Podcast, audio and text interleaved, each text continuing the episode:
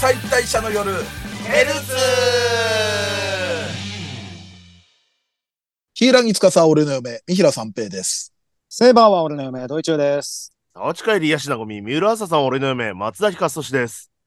はい。ということで、まずは告知ですが、えー、まもなく8月になりますけれども、えー、8月18日、えー金曜日、えーオールナイト無料生配信、二次元再退社の夜ライブストリームボリューム19、真夏の夜の夢を配信いたします。えーい。はい。ということでね、あの、長丁場ではありますけれども、あの、い長丁場なので、リアタイ視聴がね、全部、 全部お前らに付き合えないという人はですね、あの、はニコニコのタイムシフト予約を、ぜひぜひご活用ください。アーカイブで1週間ねあー見れますので。そうはい。はい。はい。もうとにかく全員するようにということで、見る人おも見な願いいし人もます。はい。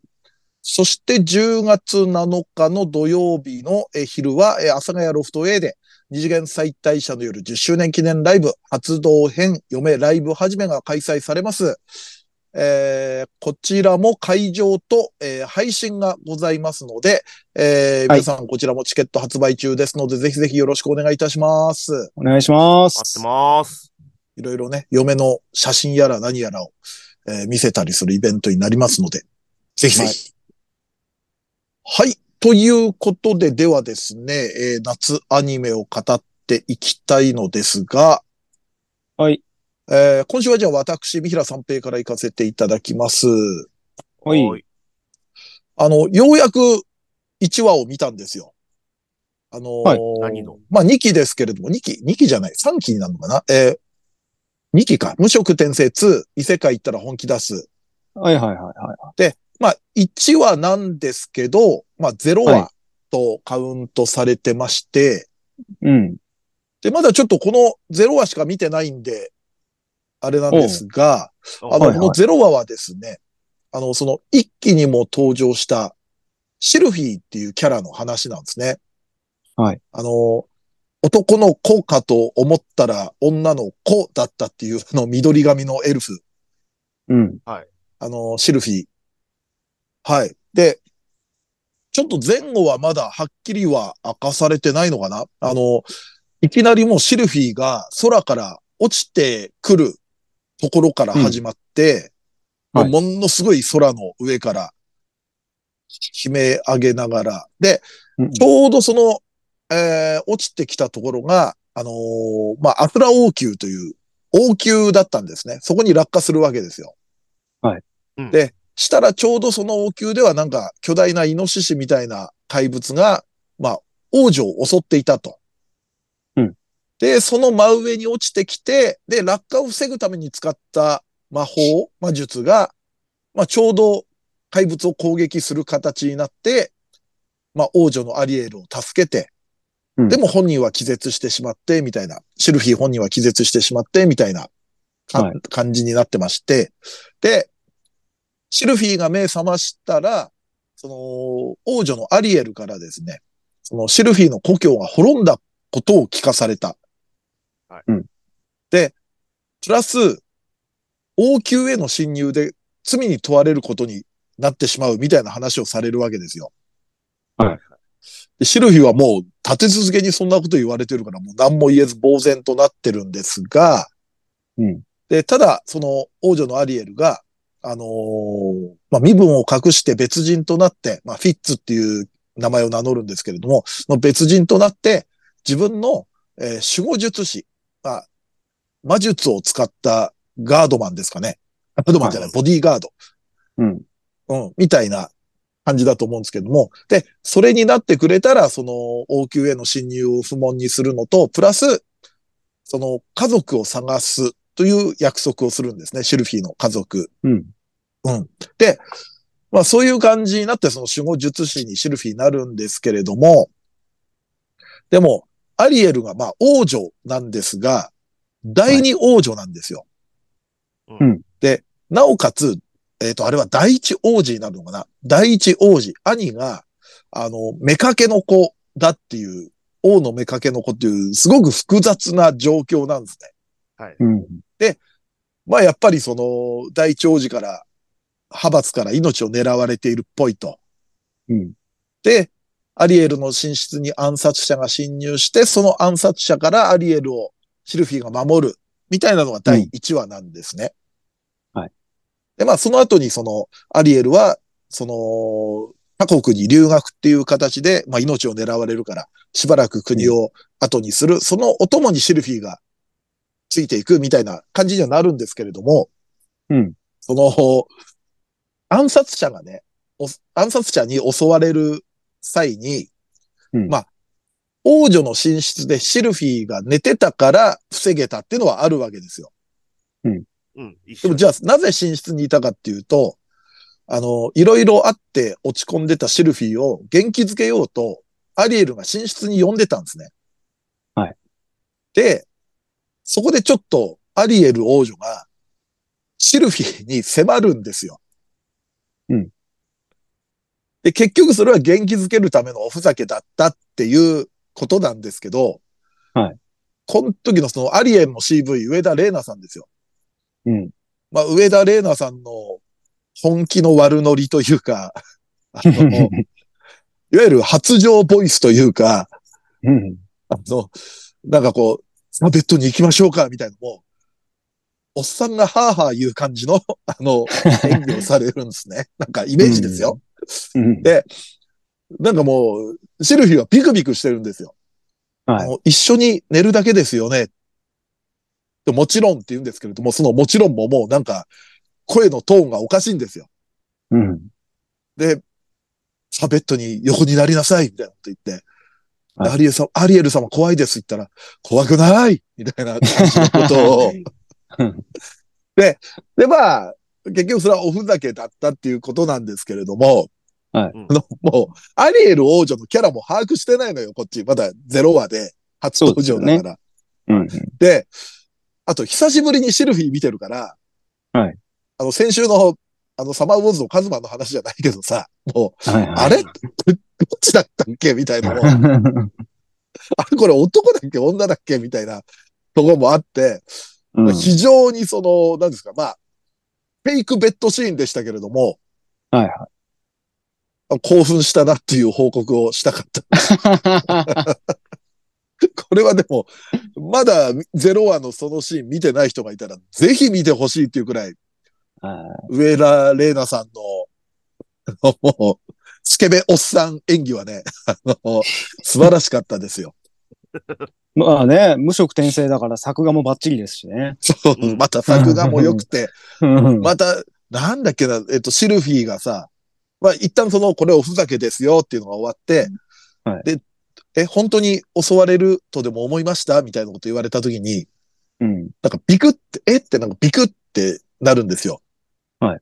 その時にね、また一瞬だけね、耳を動かすのよ。ああああああの作画、あ、はい。細か い。心の機微がもうひしひしと伝わってくるような。うんうんおーいや、すでも、まあ、その、多分ゼロ話って区切ってるっていうことは、あのーはいこの後の第1話は、また多分ちょっとガラッと、ルディ視点の多分回にはなってると思うんです。そうですけね。れども1話からはもう、ルディの回です。はい。ただ、ゼロ話これ使ったってことは、今回のシリーズで、またルディと、えーシェルフィーが再会するのかな、みたいのも思ったりもしてるので、はいはい。非常にそうで楽すねしみですね。あの二人の絡みは良かったので。どこまでやるのかな僕はある程度原作知ってるんで。あ、そうなんだ。ちっちゃい頃に、あの、一期のあたりで、一旦離れ離れになってるよね。なんか、あの、だからエリスのうん家庭教師になるっていうので別れるんですよ。そうだそうだ、そっかそっか。で、だかそのら、後に、その、えーっと、大事件が起きて、うんあの村の人は全員バラバラになってるっていう話なんで。うん。あれじゃあ、シルフィーの、はいあの、空から落ちてきてるのって、なんか、雰囲気だと、なんか転写、て転、転移魔法とかそうですね。使ってあの、脱出させたのかなってイメージではあるんだけど、多分あの転移事件に巻き込まれてっていうことだと思う。うんあれそれってもうなんか描かれてたっけアニメで。描かれてはないです。じゃあまだそこはやっぱ描かれてないよね。そうですね。なるほど、なるほど。はい。そっかいや、でもちょっと楽しみですよ。そうですね。うん。久々に見たけど、やっぱテンション上がりますね。あの感じ。うん。やっぱ、まあ結構僕、4、3、4話まで見ましたけど、やっぱ、かっこいいですね。あの、魔法のシーンとか。うう。んん。派手だし、綺麗で。あと結構ガチ異世界ものって感じするよね。その、権威で空から落ちてくるとことかも、結構な描写だったじゃない結構。んうわ、あー本当に落ちてきて何かが起こってるっていう、やっぱり、現実では起こり得ない感じの。はいはいうん。いや、ちょっとこれ、まだね、あの、僕個人は、もう4話くらいやってるよね。今4三話話ぐらい四は。話はい。うん。うんはい。ちょっとこれ以降も楽しみなので。で、まだ見てない人はとにかく、デローアの、レッドシーン から。そうはでい。すね。で、絵描ける人はね、夏の薄い本でぜひぜ ひ、あの保管を、あのシーンの保管をですね。続きを。はい。本当はなんかあったんじゃねえかってねうん。はい。そんな感じですね。はい。はい。じゃあ次はドイチューさん。はい。えーっと、夢見る男子は現実主義者っていううんやつなんですけど、はい。まあちょっと、全然ノーマークやったんで、なんとなくん見てみたら、可愛い女がいっぱい出てきた んで。あれ、贅沢な使い方してないなんか、そうですよね。ゲストキャラとかも多くない ?1 話限りっていうか。そうなんですよ。まあ、まあ、メインのお話としては、その主人公の、えー、渡るくんっていう子と、えーヒロインの愛花ちゃんって女の子が、まあ、うんクラスメートで、まあ、ストーカーみたいな感じ、ストーカーって言い方もあれですけ ど、まあ、 うんもう、寝ても覚めても、その愛花ちゃんのとこに行くっていううんうん。生活をずっと送っていた。こうだからもう、学校中が知っているストーカーだ、うんうんあいつは、みたいな。でも、まあ、毎日告白して、うんうん。もう今日こそ付き合ってくれよって 言って、付き合うわけないでしょって断られるっていうのを毎日繰り返してたんですけど、うんある日急に、こんなことしてちゃいけないんじゃないかっていう、 我に返り、いろんな形の迷惑のかけ方あるよな。はいそれはそれで、みたいな。 はい。で、でもまあ、好きは好きだから、うんあの、押すことにしたっていう始まりなんですけど、うんちゃんとしてね。はい。うん。だからもうアイドルとして、もう本当もう、宗教みたいな感覚ですよ。もう言ったら。もう布教もしていくし、みたいな感じで始まるんですけれども、今日も迷惑な話だ よ。まあそういう感じの、まあ、ラブコメというか、ああいうお話なんですけど、まあ、うん本当に、その、さっきもおっしゃったように、もう、毎は毎は結構、ゲストキャラみたいなのが、うん。はい絡みに入ってきたり、その、風紀委員長であったりとか、はいはい。もう1話の段階でちょっと重たそうな書類を持っていることぶつかったりとか、なんかいろんなフラグが立ってて、あれこれはどっちに進むんだろうかっていううう感じだったんですけど、まあ結局のところは多分、まあ普通に CM でもやってます。まあ両肩思いっていう作品ではあるっぽいんですけど、とでもね、やっぱみんな結構いいキャラしてて、うん。この子も良くないかみたいな。うん。どんどん仲良くなってって。でもなんか、結局ちゃんと、その、ヒロインが嫉妬したりとかして、うん。結局ヒロイン可愛いやんね。ちゃんと着地するのがうまい見せ方だな、みたいな感じになるんですけど。だ夏川さんの方も、ほ、あの、はいえっと、男の子、えっと、誰だっけえええっと、渡る。君ははい気づいてないけど、はい。もう親友のことがもうん。あう、もう好きじゃ、好きなんだっていうのは知ってる、把握してる感じもね。なんか、素直にはなれないけど、みたいうん。な。だからこの、親友のこの、芦田圭ちゃんっていう子が、はなんか、多分お互いの気持ちも知ってるから、うん結構、お互いをちょっと背中を押したりだとかうん。するんですけど、こいつがね、俺、すげえ年上の彼氏でもいるんちゃうかっていうぐらい大人に見えて、どういうこと 一言、 一言、なんか、いやちょっとなんか、達観しすぎじゃないみたいな。おうおう もうつけるにしてもなんか、すごい大人な意見言ったりとかするから、すごい大人って評価だけでよくねすすごい年上の彼氏いそうと か、そんな邪推でしかない。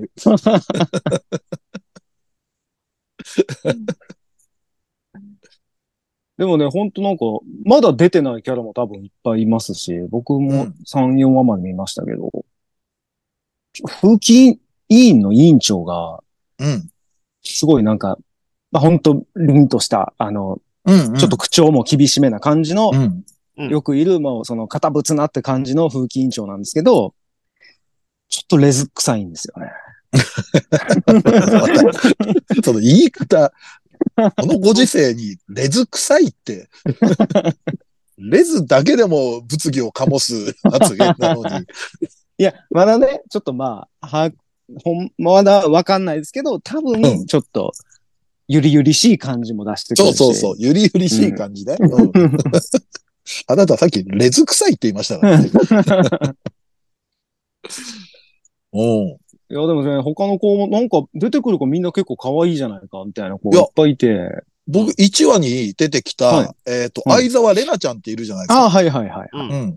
あの子、あ、いいなと思って、うん。公式サイト見たら、はいあのキャラ紹介のとこ載ってなくて、乗ってないですね。あれと思ったら、あ、やっぱこれはは、ちょっとまあ、け、牽制するようなキャラじゃん。まあ、そうですね。ちょっと引っかき回すゲストキャラみたいな感じではありましたから。でも、あ、これはこれでゲストキャラなんだと思って。あの子でもそういう、チャラい感じ、ギャルっぽい感じだけど、うん、あの、なんか元彼の悪口言わないでみたいなとことか、そうそうそうそう。ちゃんと非常に一途に恋愛一し途てるで、うん。うん。あの子良かったな、また出ねえかな良かったですよね思ったりしてんだけど。わかります、わかります。うん。そういう意味でそうですよね。なんか、うん。 1話限りのキャラでも結構魅力的な。なんか、うんその、まあ、風紀委員の、なんか、二人組かと思ってたら、その、あの、書類持ってた清和な子だけの二人かなと思ったら、もう一人出てきたりとかして、うんうん。その子がすげえ巨乳 で。いろいろキャラ乗っけてくんな、みたいな。なんかね、なんかいっぱいいろんなの出してくんな、これ。うんちゃんと全部回収できんのかぐらい出してくるから。だって、そう、次々。はいはい。オープニングで結構な人数出てますもん。人数出てうくる。ん。エンディングもなんか、ちょっと表情違う感じで出てきたりとかもいろんな子出てくるし、うん。うん。これはちょっと、で割となんか生徒会の男連中がみんなイケメンだったりとかも、なんかキャラもちょっと立ってたりとかして、うんうんうん。すごいどうなっていくんだろうみたいな。でもまあねえ結局はまあ、その、ちゃんと主人公とヒロインのラブコメインはメねっていう、ううんん、そこまあ、す筋は、芯がしっかりしてるなとは思うんですけど、他のキャラも可愛い子いっぱい出て気になるのいっぱいいるんでね。うん。ちょっとまあ今後も楽しみだなっていう感じですね。でもすげえよな。もう毎日好きだ好きだって言っといて、女の子ちょっと、あら、私の方もなんとなくって、だったうら、急に我に返って、そら向こうも気が気じゃないっすよ ね。うん。夏川さんの方も。夏川さん訴えたら勝つんじゃないか な。はい、了解しました。はい。じゃあ、最後松崎さんお願いします。はーい。えっ、と、白聖女と黒牧師。うん。うん。これなんか僕好きでね。俺大好きあれ。ね、なんか、えーっと、異世界のとある教会、そこには人前ではちゃんとしていて可愛いけれど、牧師様と二人きりになるとだらけ癖のある聖女様と、えー真面目で聖女様には過保護で料理上手な牧師様が住んでいました。穏やかな日々の中で、えーひそやかに恋する聖女様と鈍感な牧師様が繰り広げる無自覚イチャラブコメ。ということでまあ、そうですよね。あの、教会に二人で住んでるんですよね。うん。はいはい。その、聖女様といって、まあ、あの、その町にやってきた、まあ、うんセシリアという聖女様。はいもう町の人気者ううんん。と、えーその、えっ、と、教会のその牧師様うん。の、えっと、ローレンスといううん男性の、まあ、はいラブコメなんですけど、うん。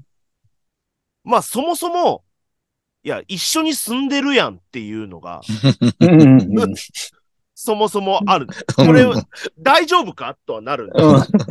そもそも論でね。うんうん。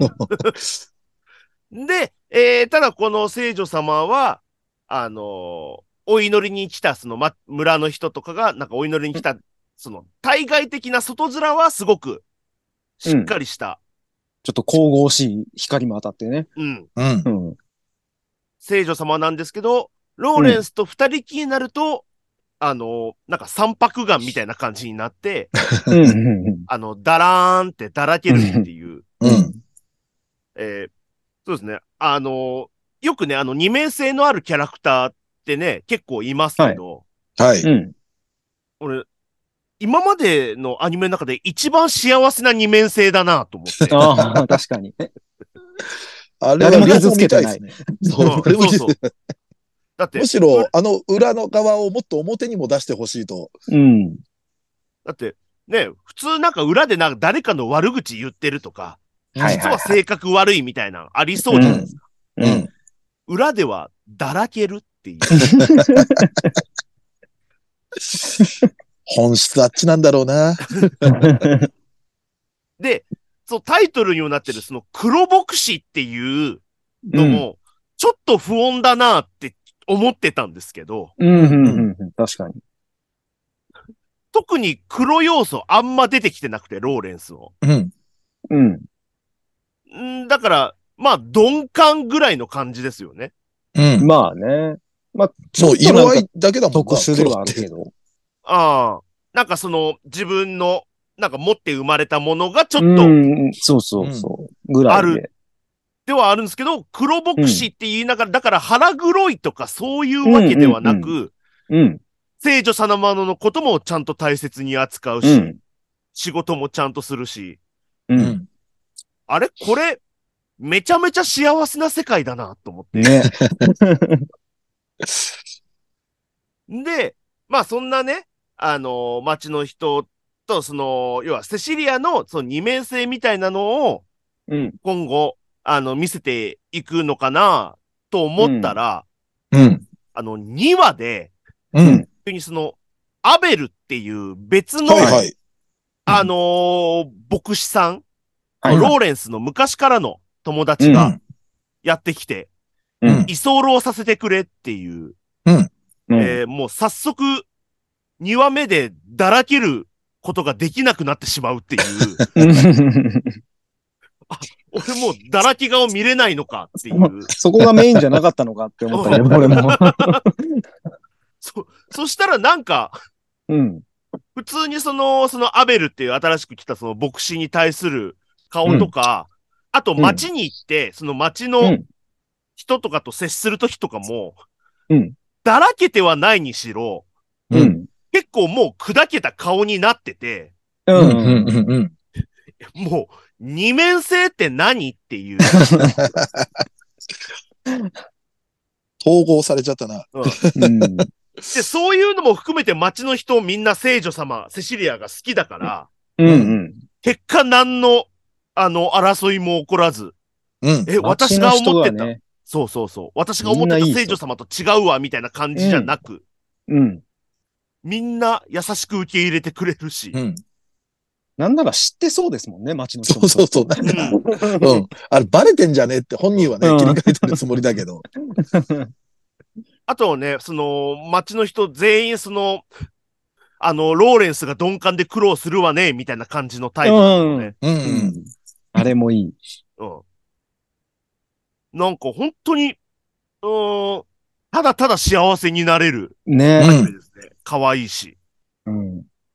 もうあの、風邪ひいて、アベルが風邪ひいて、うあん。の、セシリア様が、聖女様が、おなんか、看病してるっていうのを、ローレンスが、あ、大丈夫ですよ、ご飯も作っておいてあるんで、って言ったら、そういうとこじゃないんだよなっていう、教会の人たちがみんな言ってた のが、すごいニヤニヤできた、もう。 あの街行きてーと思った。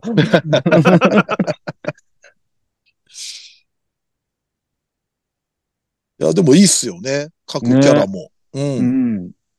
なんか一人増えそうですしね。なんかうんね、うん。ね。なんか女の子が、うん。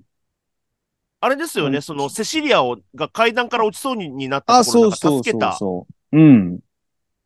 小村なんか帰エンディンりグとかそう、あだかそうそうら助けた子ですね。そうそうそう、エンディングにもね、出てきて。ね普通に4人でなんか歩いてるシーンあったから。まあ、今後も増えるキャラクターと、その街のね、人たちの、とのうん交流も、うんうんほのぼのしてて楽しみだなという。ね。関係性がさ、登場はして、人絡みあるんだけれども、うんまだ、あの、こっちが見てる限り関係性を築いてないキャラとかもいたりするじゃん。ああ俺、あの、えーっと、レベッカあの、ふふ服屋のはいはい女はい性はいのはい。息子さん。んが出てきたじゃん。はいはいああ、はなんエかリ一ック瞬。っていう。うん。い。ねはいはい。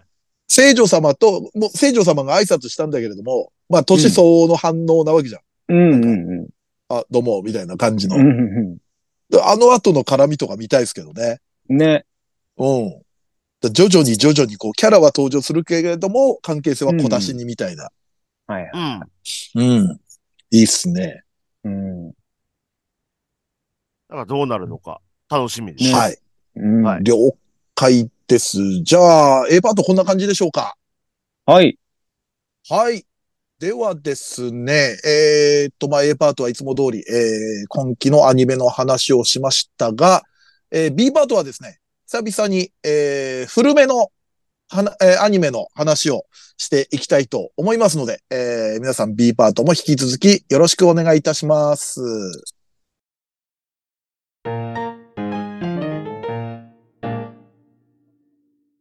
思い出の2000年代アニメを語ろう2003年下半期イ編エーイへーへーへえ。はいい。ということでですね、もう、はい結構長くやってる不定期コーナーですよね、これは。そうですね。最初何年代からやってるか ?80 年代からやったんだっ80け年です。 80年やってたんで俺、マジでなくて、めっちゃ探したんですもん。そうそうそうそうそうそう。で俺もよく覚えてないからね、80年代とかになるどのリスナーに向けてなんですかはい。でもそれが、まあ2000年代でアニメやっぱ増えてきたんで、区切り区切りでやってきてまして、えー今回2003年下半期7月から12月ということですけれども、はいうんまあ、いろいろあったりなかったりするとは思いますんで、まあ軽い感じで行ってみましょう。じゃあ、はいまずまた、三平さんから。はい。えっ、ー、とね、調べましたら、やっぱもうこのキャラを言わないわけにはいかないでしょう。ROD The TV のマギー・ムイ。よく聞こくやつや。の子はほんと好きでしたね。 うん。なんでなんですかね。それは知らん。どん。こまで聞くんだって人に。いや、でも、マギーってやっぱりその、三平さんとかが好きそうなうん。要素はね、いっぱいありますよね。なまあるほど。確かにね、まあ、基本的に背が大きくて180くらいあんのかな。公式設定はね、多分なかったと思うんですけど、あうんうん。 180とか185はあってもおかしくないくらいのタッパで、うん。で、髪型はちょっとこう、ウルフカットというか、はいはぼさっとした、短めのぼさっとした感じで、い。うん。で、無口で、で、なんか本が好きで、みたいなんですけど、一番乙女なんですよ、なんか。うん。あの、憧れの作家の、すみれ川ねねね先生に会った時とかの、はいはいはい。なんかこう、ね、あのー恥ずかしがる感じとか、うん。 1話からもう、うわ、この子だと思いましたね。あの頃、ちょうどアニメ界とかでトークライブやってた頃で、はいはい ROD はすごく特集、ライブで特集組んだりもして、まあ、それで、の流れで、マスナリ監督とかとも今、懇意にさせてもらってたりするんですけど、はい。あの頃はもう本当マギーちゃんのは話しかしてなかったかもしれないですね。でも、うん。一方で、うん。これ、よ、よみこさんとかも三平さん好きなあ感じはあるよなと思うんですよ。なんかちょっとおっとりしてるというか、ドジっ子というか、なんというか。はい。あの、ヨミコさんは、これはもう、アニメ界の話で申し訳ないですけども、アニメ界の見解で、はいヨミコさんはもう天皇だから、みんなその、 ラムちゃんと一緒で、はい ROD を語るときにヨミコさん好きっていうのはもう逆に野暮だぜっていうような、なるほど。なるほどね。お互いのみん何なか好きだろうが、と。はい、そうそううん。ヨミコさん好きって言っちゃったらもう話がそこで終わっちゃうよっていう、確かに、うるせえ奴らでラムちゃん好きで止まっちゃいますうもんね。ん。そう。ラムちゃん好きなのは分かってるから他のキャラのこと聞きたいのって感じになるじゃん。なんか、なんでちょっとダダっ子になったんですかうるせえ奴なんで誰好きって聞いて、ラムちゃんなんて答え、こっちは求めてないじゃん。まああなた確かからに。分かってんだ、そんなこそとうでっすて。ね、確かに。そうそうそう。でもよ、まあ、ヨミコさんもすごかったですけどね。あの、OVA で初めて見たときに、なんだこのキャラ、すごうい。ん。 CV がここの、あの、その、ヨミコさんは、えーっと、三浦理恵こ子こ。の、三浦理恵子さん、うんはいだっだたりもして、そこの抜擢とかも、へへーっていうのがあって。あ、で、マギーちゃんは平田博美さんじゃないですか。はい。だから、アイマス初めてやったときに、まあ僕、あの、ナムコプロでは誠じゃないですか。はい。うん。あの、やっぱり平田博美さんが CV やってたっていうのは、意識はしてましたけどね。ーああ、なるほど。あ、平田博美さんが声やってんだ。どれどれ好みじゃんみたいなのは、はいありましたね。そう。あと、マニーちゃんなんかね、いい意味で癖も強かったんですよ。なんか、あのーねねね先生のとこに居候した時になんか、あの、テーブルになんか布かけて、あの、巣みたいの作るんですよ。はいはい。で、そこにこもるのが好きだったりとか、あと結構ジャージやっぱ着てて一日中ぼーっとしてたりとか。うん。非常にいいキャラなので、皆さんちょっと今からでも ROD ザ TV、はい、見ていただければと思います。はい。さあ、じゃあ次、松崎さん行きましょうか。はい。はい僕はね、まあ、これ、あの、原作のゲームをやってたっていうのは、があるんですけど、ほう。えー君が望む永遠。はいはいはいはいはいはい。これに出てくる、あのー、美月というキャラクター、早瀬美月というキャラクターが僕は大好きでして、はいはい。うんまあ、このアニメっていうのが、まあ、ダブルヒロインものなんですね。うん。主人公の男のその、高雪っていう男がいて、はい。で、えーその、えー、高雪にちょっと、えーまあ、恋心を抱くはるはるかという、まず女の子、ヒロインがいます。うん。で、一方、そのはるかと友達で、えその高雪ともクラスメイトだった悪友みたいな美月っていう、この二人、三人の三角関係みたいなのを描いたあおー話なんですけど、はいはい。これがね、うーん、すごく、まあ、こまあ、それがこのお話なんですけど、はい。はるかがね、あのーデートというか、まあ、自分の思いを、その、高雪に伝えようとして、うん。まあ、まあ、二人っきりで、まあ、デートに行くみたいな感じのところで、はるかがうん。交通事故に遭うんですよ。ほう。で、そのまま意識が戻らないんですね。ほう。んで、その間、その、高雪がその自分のせいだみたいなところで落ち込んでるところの心の支えになったのは美月なんですよ。ほう。で、はい美はい月はい。がその流れで高雪と付き合うことになり、うん。それでもう何年も経って、うん。えー、就職とかもし、3年か。うん。 3年経った時に、うん。はるかが目覚めるっていう。ええこんな話だったのすごい話だな。だから、はるかは、二人が付き合ってることも知らないし、うん。うん。まだその、デートに行く途中ぐらいの感覚というか、そこまでの記憶はあるんだ。その自分はありま。す。あります。あっていう、すごく切ないお話というか、はまあ、これ、だからね、みつきがね、あのーなんかすごく、うーん、僕としてはすごくけなげで、うん。なんかし幸せになってほしいし、うん。うん。なんか、あのー、ミスキでもともとそのスポーツやってる、ちょっとスポーティーなイメージうもん。あるんですけど、なんかそれも、えー、なんかそういうのもなんか一切やめてなんか仕事してる姿とか、うん。なはんか見ててなんかもう切なくなっちゃって、なんとか全員が幸せに終わりますようにって いう。そっか。いや、君が望む永遠はね、タイトルとしては有名だったけど、あんまりその内容まで把握してなかったんで。だからね、うん見る人によってはね、キャラクターにね、とんでもないアンチがいるんですよ。へあー なるほど。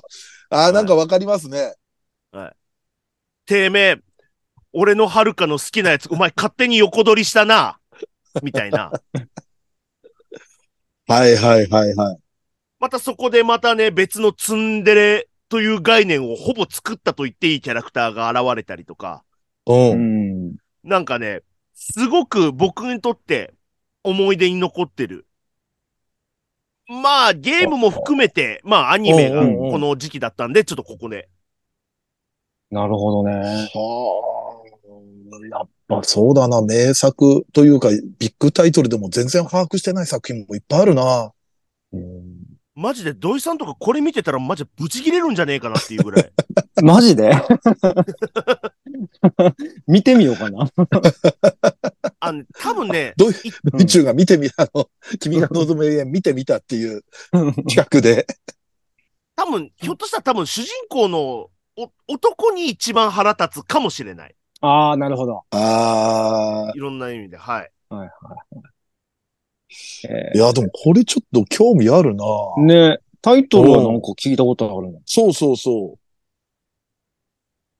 だけど、はい。両君の像。はい。返しました。じゃあ、同意中さん行ってみましょう。僕ね、ほんと、もう、多分ね、何一つまともに見てないんですよ、多こ分2003年とかは。の時代あれですよね。アニメ、はい。ドイチューさんにとってアニメ冬の時代ですもんね。そう、なんか、まあ、見てない。出て何話か見たとかが多くて、多分録画とかもうまくできてない。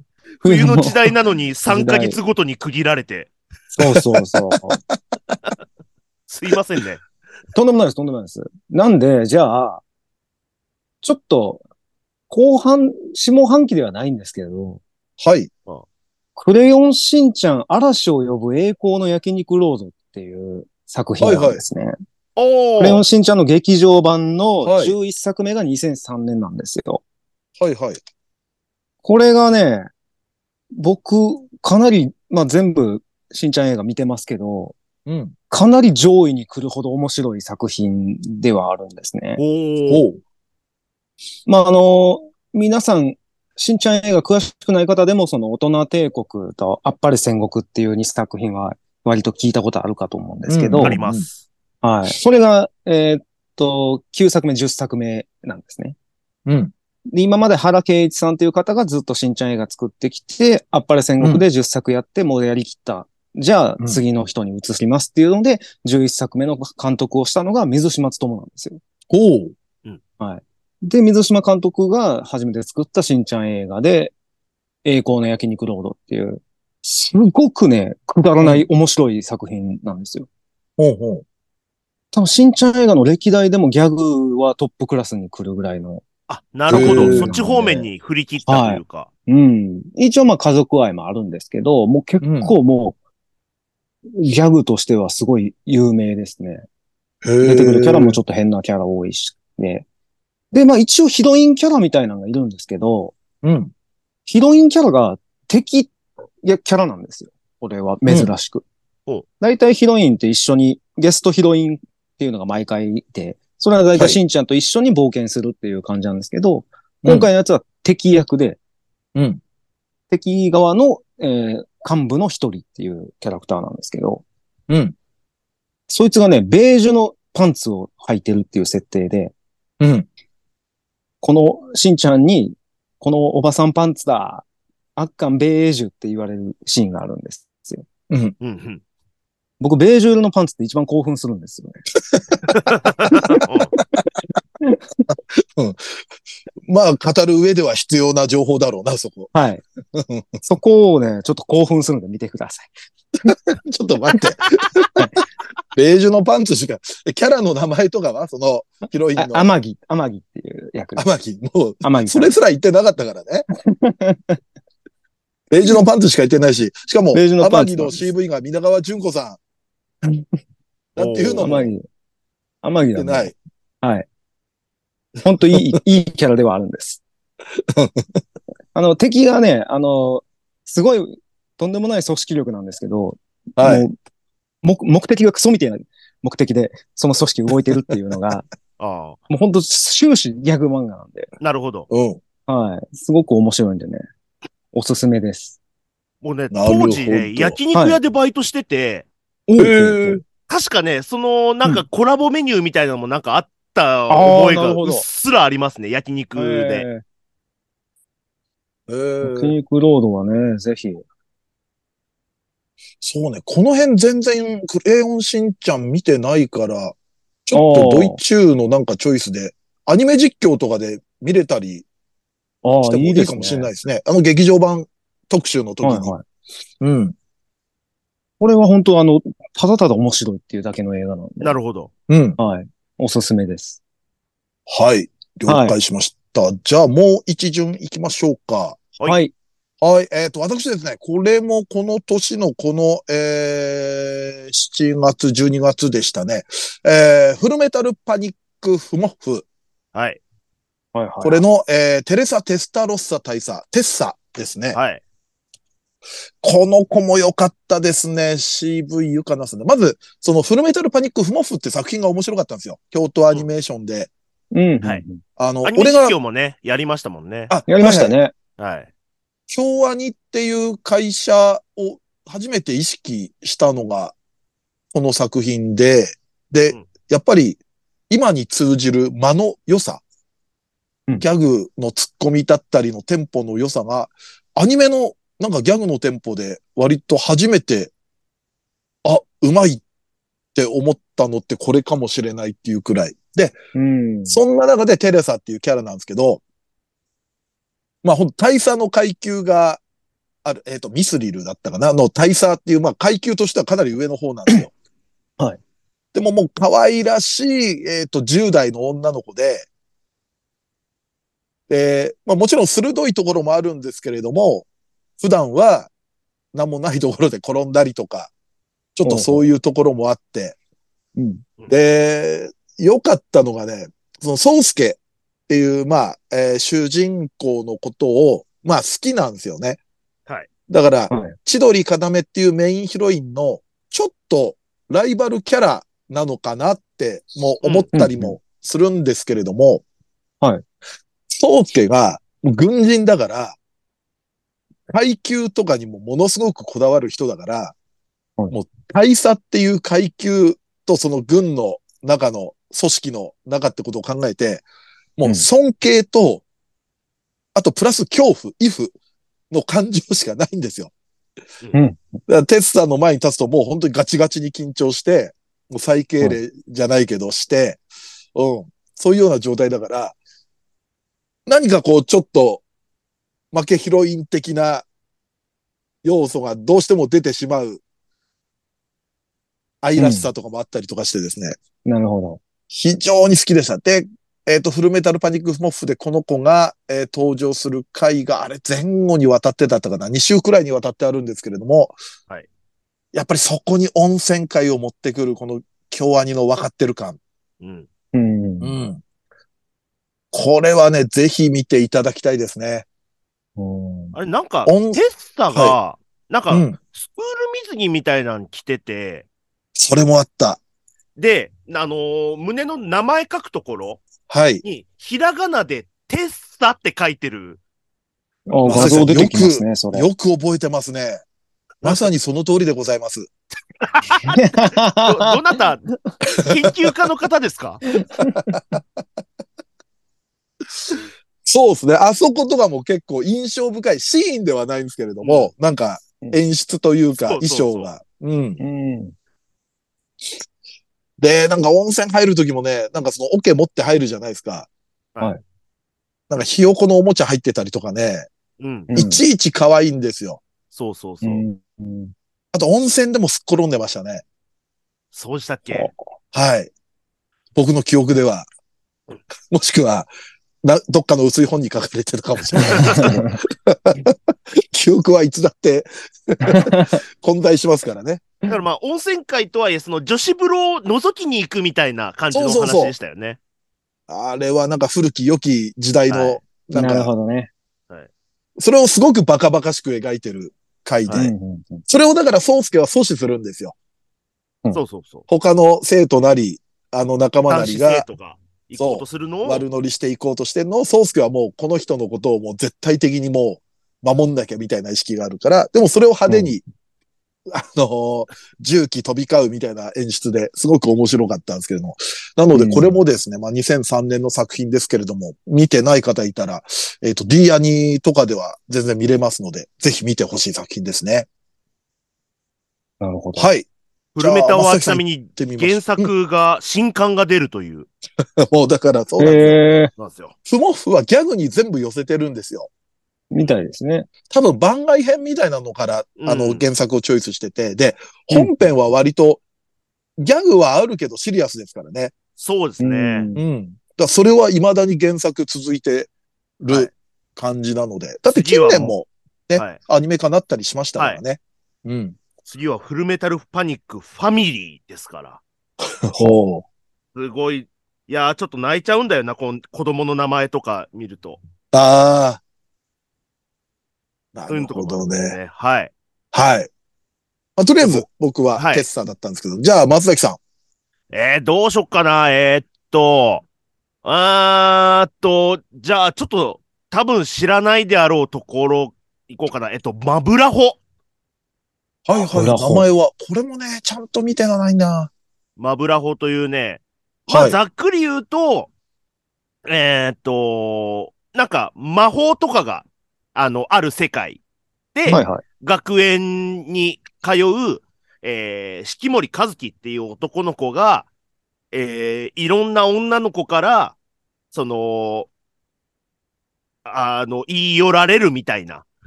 うんざっくり。うんうんうんはいはい。で、えーそのヒロインもメインとしては3人いて、 うん。まあそのメインヒロインのピンク髪の女の子と、ちょっと、えーっと、まあクールっぽい感じの女の子。まあクールというか、あのまあ真面目な女の子と、うん。その金髪の、えーっと、お嬢様。はいで、ちょっと高飛車なお嬢様っていう。この三人が、その、実は四季森和樹っていう男の子は、なんかすごい魔力を持ってる家庭には生まれてて、うん。その遺伝子を得るために、なんかみんなが言い寄ってくるみたいな。ほう。ほうほうだから、あの、結構、なんていうのその、お嬢様のね、その、えっ、と、クリコって言うんですけど、うんこの子は、割と、もう、直球で、もう、遺伝子というか、あの、子孫を、もう、うんそのまま、自分の、まあ、セックスをしようとしてくるんですけど、 諦めたね。なんか二人ともすげえポカーンとした顔してるから、伝わんねえかなと思って。知ってますよ。わかってますよ。遺伝子のあたりでもう、すでにピンと来てましたけど。まあ今のでまあ答えやったなって思って。はいはい。あ 合っのてー、たちゃんと答え合わせができた。このクリコっていうキャラクターが僕好きでね、うん。あのーだからそういう風に、結構自分から、要はお色気担当なんですよね。ははいはい。はい。ちょっと主人公に、あのーお色気で迫るみたいな。うんただ、実際、ちょっとラッキースケベ的な感じで、男の子の方から、そのなんか、ガバって、なんか、転んだ拍子になんか、みたいなタイミング、みたいな時には、ちょっと、いざという時に恥ずかしがっちゃうみたいな。うん。うんうんうんうん。そういうキャラクターなんですけど、まあ、この3人の中で人気がない。あ、そう。まあ、人気がない。ああ、なる、あこのキャラか。はいはい。まあね、あのーこの頃の僕は本当に自分の好きな子が人気がないっていうので、すげえ悩んでた時期でもありますし。俺に問題があるのか と。は俺なんかが好きになっちゃったかいなら。ったからなんじゃねえかとか、俺が好きな漫画だから早く打ち切られるんじゃねえかとか、いろんな形のノイローゼがやっぱいるな、二次祭には。ね。 あ、でも松崎の好きそうな感じだな。うん、松崎が好きってのはわかるよ。うん一番人気なのはね、多分ね、リンっていうね、キャラクターなんですよね、おそらく。うん。なんかちょっとロリ枠でもないけど、みたいなキャラクターがいて、はいはい。そのキャラが多分一番人気で、みたいな、うんなんですけど、僕はね、もう、だからなんかね、アニメ、アニメだったかな漫画だったかなうん。三人ヒロインのはずなのに、う。うんんグリコだけ出番もだんだんだんだん減ってきて、 って。え悲しシビアいだな、それ。マジで悲しかったんですよ。うんああ、リンは人気出るでしょうね。ちょっと今画像検索しましたけれども。うん。はい、は、袴で刀でみたいな。そうです、そうです。あなるほどね。あ、なるほどね。うんそう。そう、みんななるほどねってなるでしょ。うん。こっちの方が人気出るんですよ。 おーそれは、そそうなっちゃうわ、これは。うん。そう、だからしなかんもか、当時だったらね、なおのことっでちしに、ょ。うんう、んん。リンに行っちゃうと思うな。それでまあまあ、僕はね、そのマブラホのね、あの、グッズとかも、あの、なんかポスターみたいなのも買ったりしてたんですけど、う。うんん。クリコのがなかったりしたんだよな。えー悲しい。そっか。あと、松岡由紀さんなんだ。。そうですす。うんおお大阪だ。大阪。そうです。色っぽい大人のお嬢様。んうんもともとは小説なのかなゲーム小あ、説小説ですね。小説。か。はい。ラノベでございます。なるほはいはど。い。あ、イラストが、あれか。小松英二さん。あ、そうです、そうです、そうです。なるほどね。はい。小杖さんですね。はい。うん。だからまあ、あのー絵柄で入ったはもちろんあるんですけど。うん。はいはいはい。いや、でも僕はね、あのーた、たまーにある、その、僕が好きだったけど、一般的に全く人気が なくて報われなかったキャラクターっていうのをね、はちいょっとはい。ここで言っときたいなと思いまして。なる他ほにども好きなアニメあったんですけど、ちょっとここ、はいこれは言っとこうとい。や、言っとこう、それは。はい。はい。了解です。じゃあ、最後、ま、ドイチューさん行きましょうか。 はい。えっとね、はいまあ、調べたら、ああ、この時期なんだっていう、2003年7月24日からほう稼働したクイズマジックアカデミーというゲームセンターの はい。ゲーそうムで、すね。はいはいはい。この年です。はい。のアロエです。え、ちょっと待ってね。 あ、もすみうません。最初今、聞こえなかったんです。もうあ本当ですかもう一あ、好きな、使ってたキャラクターは、あの、お察しの通りアロエです。回アロエかはい。お察しの通りです。あー、今画像検索しましたけれども、えーはいお察しします。はい。古畑。古畑。 お察しします。はい。当うん時、お察しします。うん。当時生徒キャラクターが男4、女4だったんですよね。うんうん。最初ね。うん。で、男の子の方にも女の子の方にもちょっと小さい、幼いキャラクターがいて、うんうんうん。その女の子の方ですね。そうですね。今ちょっとウィキ見てますけど、弱点はまだおねしょの癖があり、11歳になっても時々おねしょを して ちょ朝っの、と待って。ちょっと待って11歳。11歳。それ大丈夫か設定ミスじゃねえか大丈夫かもうクイズも楽しかったけど、アロエ見たさにやってた感ありましたね。あーあー、でもそういうのはあるよね。は落合ゆりかさんですね。当時のい。ほう。声が。そう、でも、ハマってましたね。このゲームは。ほうほうほああ。ううん、結構流行ってましたよね、でも。割とみんな、俺も多分やった記憶があるよ、ゲーセンで。割とゲーセンまだ元気だった時代ですもんね、2003年なんて。僕、めちゃめちゃやってましたよ。ですよね。はい。クイズも好きだしね。はい。僕はね、うん。ほんと日によるんですけど、はい。基本シャロンでしたね。いや、絶対そうやと思って た。シャロンって誰シャロンはね、金髪でお嬢様なんですけど、そうそうそうそあの、あー胸がないんですよ。はい、あはーい。そっか松崎さんにしては。そうなんですよ。おっぱい担当はおっぱい担当で別にいるので、う。うん、うん、うん。あ、ででも、もシシャャロンロン好きかも。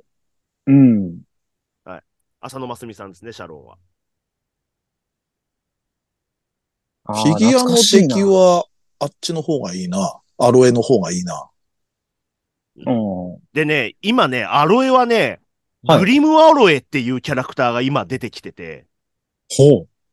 あの、ボンバーガールっていうゲームが、ゲーセンで今やってる、まあちょっと前からですけど、はいはい。まあそれに主に出てくるんですけど、要は、グリムっていうメインのそのうんクイズマジックアカデミーのキャラクターと性格が正反対になったうキんャラクターが敵キャラみたいな悪役みたいな感じで出てくるんですよ。ああ、なるほほで、このグリムアロエっていうのが、ど。まあ、まあムカつくメスガキで、ああ、なるほど。 う。ああ、なるほど。だからもう、今ね、どのクイズマジックアカデミーのキャラクターよりも、グリムアロエの人気がもうどんどんどんどん出てきちゃってて、へえ。ほだから。うそのボンバーガールっていうのもその単発で出てくるし、うんうんうん。わあ、これか。あ、これはなんか、時代に合った感じがする。確かに、うん、今人気出そうなね、感じありますね。これはエロいんですよ。悪魔、悪魔っ子みたいな。はい、うん。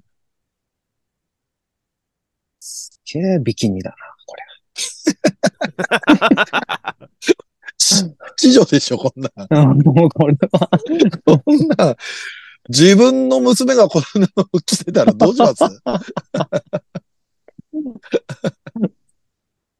すいや、でも懐かしいなるな。ほど。はい、マジアカはちょっとやっぱ、ハマってましたね。はい。はい。了解です。はい。じゃあ、とりあえず、2003年の、えー下半期はこんな感じでしょうか。ですね。そうですね。まあ、ちょいちょい他にもあったけれど、まあ今回こんなとこでしょう。はい。ちょっとね、あのーこの企画、ドイチューさんはしばらくはちょっと受難の日々が続きます が、そうですね。なんか、2003年の思い出とか話すかもしれません、じゃあ、もう、次から。 いよいよ、いよいよもう、ははいい。。はい思い出誰ってと遊んでたとか。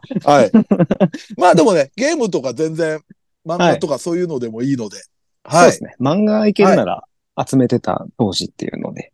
はい。そんな感じで。じゃあ、とりあえず、えー、以上 B パート終わりです。えーはい2003年、えー、下半期アニメの、えーこのキャラが好きでした。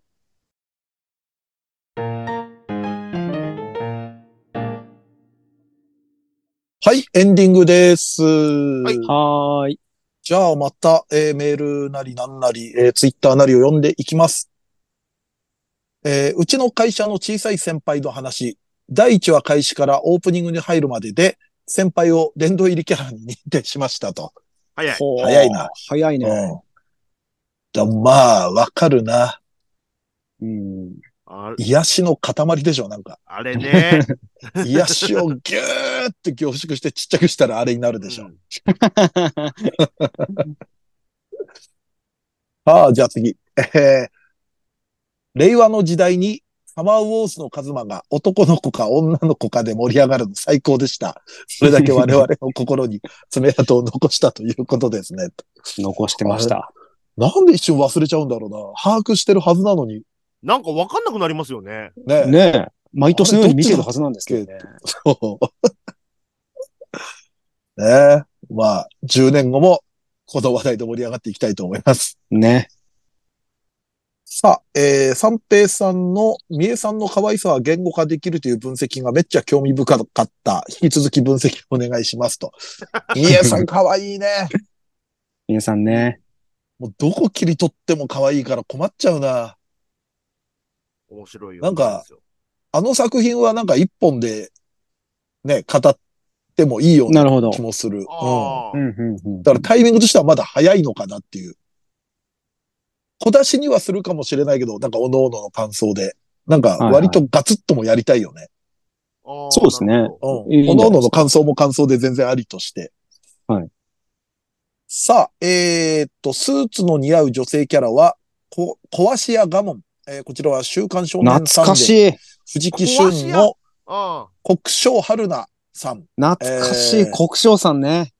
可愛い系学生服女子は大きめの学ランで袖を垂らしている。いいね。で、リリシー系学ラン女子はさらし、セーラー服、えーあ、さらし。で、セーラー服男子はポパイのイメージが強いって。古いよ。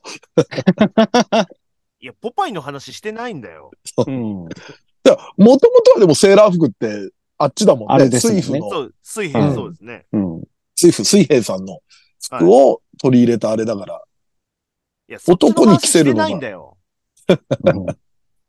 ポパイってなんだろう。何年ぶりかだと思うよ。口に出してい ったの壊しやかもの10年はポパイっ話つしっよてうんだよ。まあ、学ラン女子ね、いいですから、他にも見つけたら皆さんぜひぜひ。うん。さあ、こちらは、えー、394回で、えー、一応お金を置いていくシーンの話。これ、ゾン100ですね。はいはい。はいはいはいはい。えー、当該シーンを見てないから、あくまで一本、一般論ですが、えー友人店舗でレジに店員さんがいないからって代金を過不足ない金額を置いて商品持っていくって、厳密には違法らしいです。作中では法律とか関係ない状況になっていそうですけど ね。あんなもんね、人がまずいねえんだよ。だから、あれはなんかこう、ね、あの子の性格の良さというか、まあそこの演出ですよね。筋というか、義理というか、実際はあんなの持って帰んなきゃいけないわけじゃん。持って帰ったっていいわけだからね。ゾンビの世界観だったら。まあ、リーガルチェックですね、これが。うん。なるほどね。はいああ、でもあれなのかね。ちょっとした飲み屋とかで常連さんが、ちょっとここ置いとくね、みたいなのも、厳密にはいはいははいあれなのかね。なのかな違法になっちゃうのはね。世知辛いですな。さあ、こちら、えっ、ー、とですね、いろいろ前、えー、3プラス1暫定いただいてるんですけれども、ちょっとはいこの方はコメントもあったんで読んでいきましょう。はいえー、白聖女と黒牧師より、セシリア、えーうん。ライザのアトリエ、えー、常闇の女王と秘密の隠れ家より、ライザーリン・シュタウト。これライザですね。大ちで、えーうちの会社の小さい先輩の話より、片瀬しおり。で、えーヘルクよりヘルク。で、まあコメントなんですけれども、えーライザのカメラワークの変態さは視聴者の要望を完全に理解してると思いますという。うんだと、そうなあんだ。れいはやだってそうね。ライザに求めてるのは太ももですから。 なるはほいど。はいはい。太ももの付け根ですよね。あの、シそうでョーすねトパンツとこう、ああ。ショートパンツでキュッて引き締められた時に、太ももと股間の間にできる空間みたいのがはい。非常に素晴らしいですよね。そもそもの太さえぐいですからね、あれ。うん。うんあれやっぱ、太ももソムリエがいろいろ言うね、やっぱり。うんなんかこう、今回のは太すぎるとか、今回のは細すぎるみたいな。ああ。うん。いやー、ライターいいじゃないですか。さあ、こちらメールフォールからいただきました。メールフォームからいただきました。やった。ちょっと若干抜粋はさせていただきますが、えー、第2回、ここ最近の推し女性声優を語ろう、面白かったです。えー、女性声優さんで私が言及したいのは、一ノ瀬香奈さんです。ああ。私が初めて一ノ瀬さんを知ったのは、2017年のダーリン・イン・ザ・フランキス。懐かしい。あの、えー、いちご役でした。えー、主人公のことが気になっている青髪幼馴染という負けヒロイン要素を、これでもかと詰め込んだようなキ ャラクターを完璧に演じて、青髪幼馴染そのイメージあんな。えー、私の中で強く印象に残りました。で、ここからちょっと抜粋いろいろさせていただきまして、えー今期からリスタートを切る矢吹健太郎先生原作のあやかしトライアングルの、えー、かなた、かなたでいいんだっけかなたかなです。うん。あ、かなで、あ、かなで鈴のはい、声も担当されていますが、うん矢吹先生は、ダーリン・イン・ザ・フランキスのコミカライズを担当していらしたというのが、個人的には不思議な因果だなと思っております。はああ、そうかそうか。うん。い、なるほどね。そういうようなリンクもしてるという。だからまあ近年だと、水、あの、水星の魔女のスレッターとかですよね。はいはいはいはい。そうですね。そのこともね、書いていただいてましたね。はいはい。 Do it yourself のプリンか。ああ。ねえ結構こっからまたガッていきそうな感じもありますけれども。ね。さあ、こちらラスト。こちらもメールフォームですね。えー391回のラストで漫画の話をされてましたが、え1巻だけですが、なめこなこ先生の、えー、あかね、あかね町薬局の居候くんかなあかね町薬局かなえーが、えーお三方に似合いそうなのでおすすめさせていただきます。てえー居候先の薬局の店長がなんとなく三平さんに見えました。で、これ、あのー調べたら無料で読めるで、はいお二人にも、はい。あのーね、ちょっと読んでみてって LINE で送りましたけど、はい。これいいっすね。そうですね。三平さん好きそこれ、で、この方も言ってますけど、薬局の店長さんがなんとなく三平さんって、まあスキンヘッドじゃないですか。う。はいはいはい。が、ちょっとこう、諸卓公と一緒に暮らすみたいな話じゃないですか。うん。あれ、俺が死ぬ時に見る夢ですよね。 なんか、いやめっちゃスキンヘッドだったけどな。ね。もうなんか結構意味とかあんのかなと思って、あの結構、あの、十何話くらいまで出てたのかな。全部読んだんですけ4ど。ぐらいまで。うん。はいなんかあれもしかしてなんか意味持たせてるのかなっていう描写も一瞬なんか誰か垣死に、死にそうとか死んでそうみた間い見えてうなん。感じ思いましたけどね。でもちょっとこれ好きですね、僕は。うん。うん。ちょっとね、今後もちょっと追っていきたいと思います。えーおすすめはいありがとうございました。あありりががととううござございいまますす。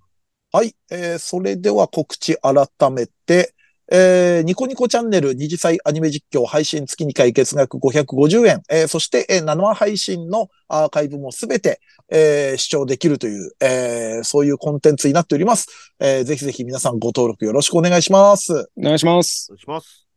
そして VTuber ユニットメルコネさんとのコラボ YouTube、えーメルニジが、えー毎週金曜20時より、えー更新配信されております、えーこちらもチャンネル登録、えーそしてご視聴よろしくお願いします。あ面白いよね。改めて。いや、めっちゃ面白い。いんですけどね。うんあれ最新のやつとかも面白かったもん。フォーメーションとか、ね、お互いのキャラも把握できてきたから、向こうも遠慮徐々になくなってきたし、そうそう。仲良くなれましたね、やっと。そうそう。こっち、うん実際会ってないけどっていうのもありますが。はい合ってるでしでょも、あ、あそうですね、VTuber さん。そうです V の方ですから家に、家に行ってるんですから、我々。はい。でもそれ仲良くね、させていただいてますから、ありがとうございます。ぜひぜひ。ぜひコメントとかも。もね、いっぱいしてそうください。ね。はうい。んうん。はい。さあ、このラジオではツイッターでの感想と宣伝を求めております。ラジオを応援したいなと思われましたら、番組を聞いての感想、オタク話など何でもツイートしてください。ツイートする場合は、ハッシュタグ、ひらがなで二次祭をつけてください。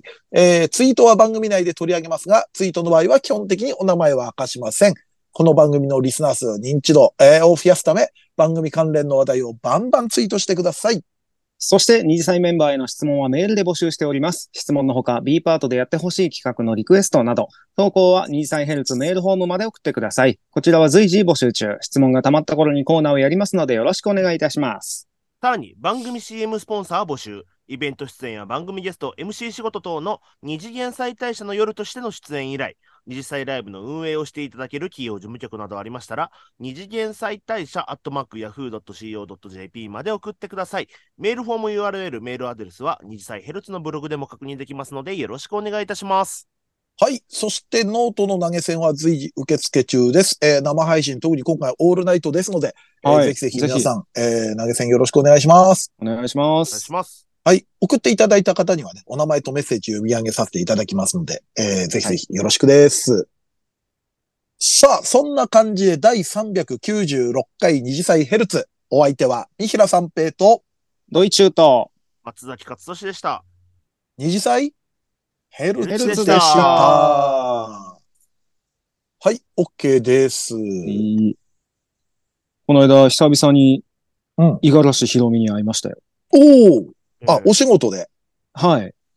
ちょっとあの、な、なんか、MF 文庫 J のなんか、あ、はい生はい、は配い。信のやつで MC やらせていただいて、見かけた、見かけた。うん。はどうでしたい。いや、めちゃめちゃ人見知りしてて、全然喋らんかったで すね。緊ど張っして。ちが どっちが僕が、僕が、向こうは普通 でした。アホか。何、何、何回やっとんじゃん。どういうことなんか、んなんでやろうなんか、石川由依さんとか井上まりなさんとかもいたから余計にっていうのもありますけど、うん五十嵐さん来たけど、チラッと見て、どうもって やって。 ダメだ、ド俺イ。ツ、はい。いい大人だぞ、もう。そ人見知りとか言ってる場合じゃないのよ。うだよ、もう。 見る前に飛べ。 リベンジさせてくれ。仕事くれ。